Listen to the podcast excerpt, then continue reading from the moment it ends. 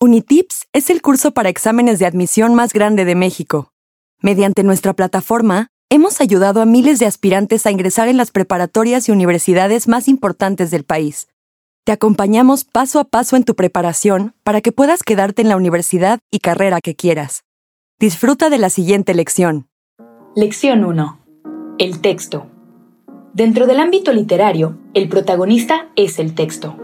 En esta lección definiremos lo que es un texto y sus propiedades, su función lingüística y su organización.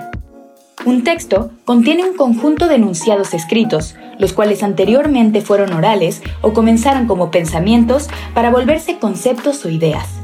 Se expresan con cierto orden para que en la lectura tenga sentido. La claridad dentro de un texto depende de los siguientes elementos. Propósito, adecuación, cabalidad, coherencia Disposición. El siguiente texto, que se trata de un enunciado, nos llevará a identificar los elementos o las propiedades antes mencionadas. Al visitar la Ciudad de México, Valeria se perdió en el bosque que rodea al castillo de Chapultepec. El propósito del texto es transmitir la idea central. En este caso, Valeria se perdió en el bosque.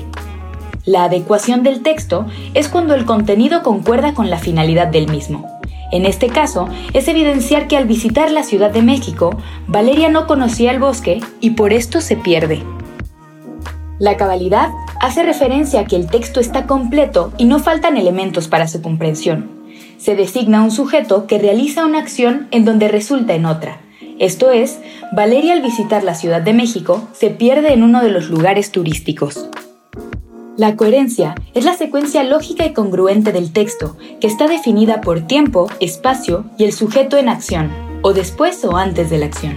En el ejemplo, podemos ver que a la idea expresada define que, a raíz del viaje que hizo Valeria, visitó el bosque y se perdió. La disposición se refiere a la presentación del texto en la página, considerando márgenes, encabezados y pies de página. Relación entre la función lingüística y su organización textual.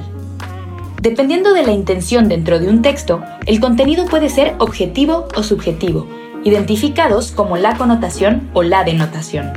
La connotación en un texto se refiere al significado subjetivo y al contrario, la denotación es el sentido objetivo del mismo. Por ejemplo, la oración echarle mucha crema a los tacos puede tener ambos sentidos. Responde correctamente las siguientes preguntas. 1. ¿Cuáles son las cinco propiedades en un texto? 2. ¿Cómo se diferencia la cabalidad y la coherencia dentro de un texto? 3. ¿Cómo funciona la denotación y la connotación en el enunciado me cae gordo?